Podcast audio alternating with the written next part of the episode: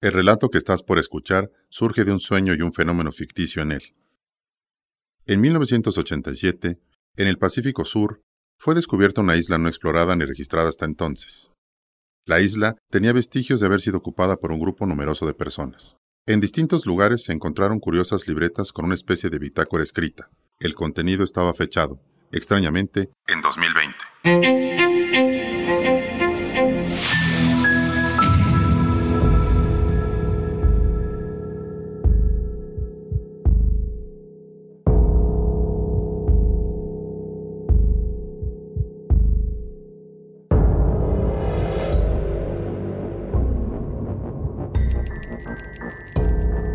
¿Qué es la justicia? Lo que debe hacerse según la razón. El conjunto de todas las virtudes. Obrar y juzgar respetando la verdad. Dando a cada quien lo que le corresponde.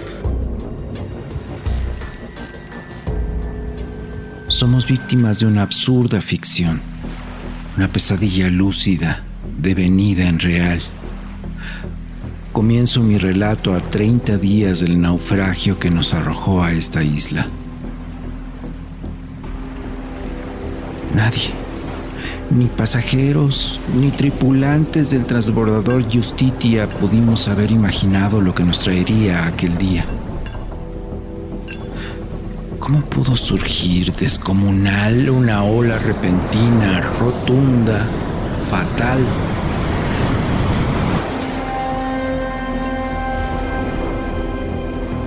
Viajábamos desde continente a la isla de Mascarones. Era un trayecto en línea recta de tan solo tres horas.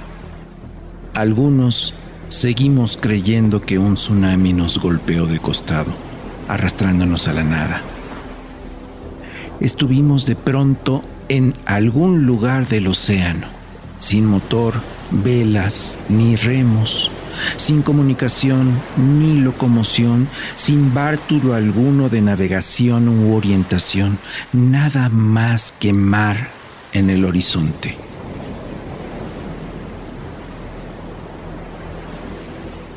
Para la tripulación, tan demencial como la marejada debió ser comunicar que las brújulas y toda tecnología a bordo habían enloquecido.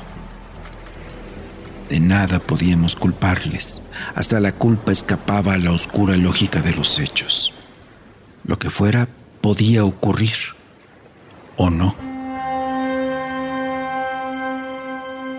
Al paso de los días nos sedujo pensar que estábamos en un lugar dentro del mundo, pero fuera del universo conocido como si una voluntad muy superior a toda ciencia hubiera arrancado las estrellas y las hubiera devuelto caprichosamente a un cielo nuevo e insondable.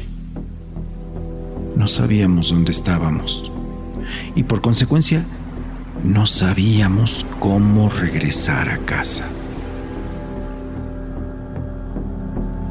Hoy, a 30 días de aquel, nos aterra imaginar que tal vez nunca existieron nuestras casas.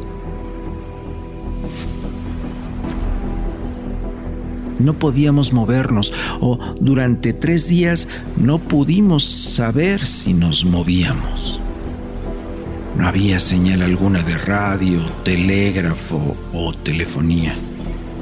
El radar y el generador de electricidad también enloquecieron. A bordo del Justitia había 126 personas y todas al mismo tiempo vimos de repente la isla hacia la que el mar nos movía. Todas las personas descendimos al llegar, todas notamos que la isla, bien provista de flora, fauna y alimento, estaba desierta. Todas las personas notamos dos noches después y también al mismo tiempo la desaparición del transbordador Justitia. Qué ironía.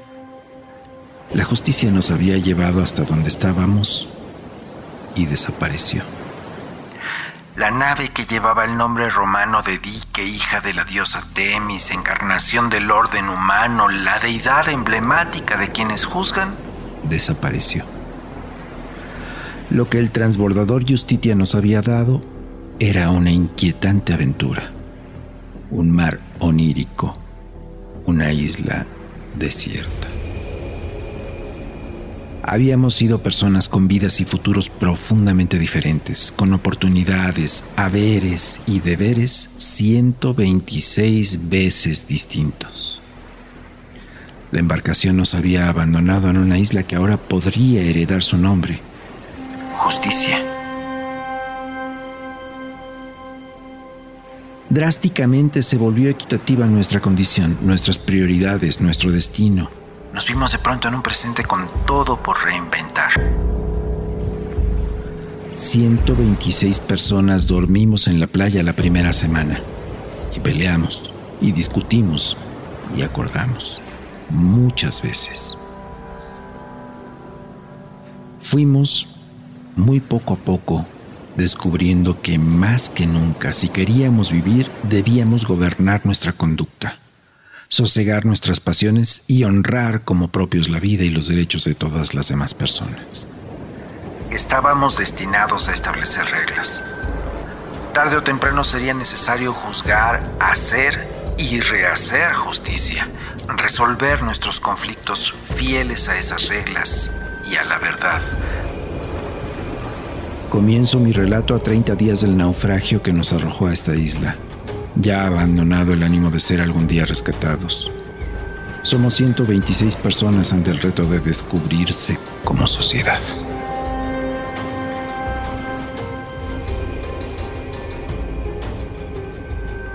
A saber, la red sonora de la corte presentó La isla del tesauro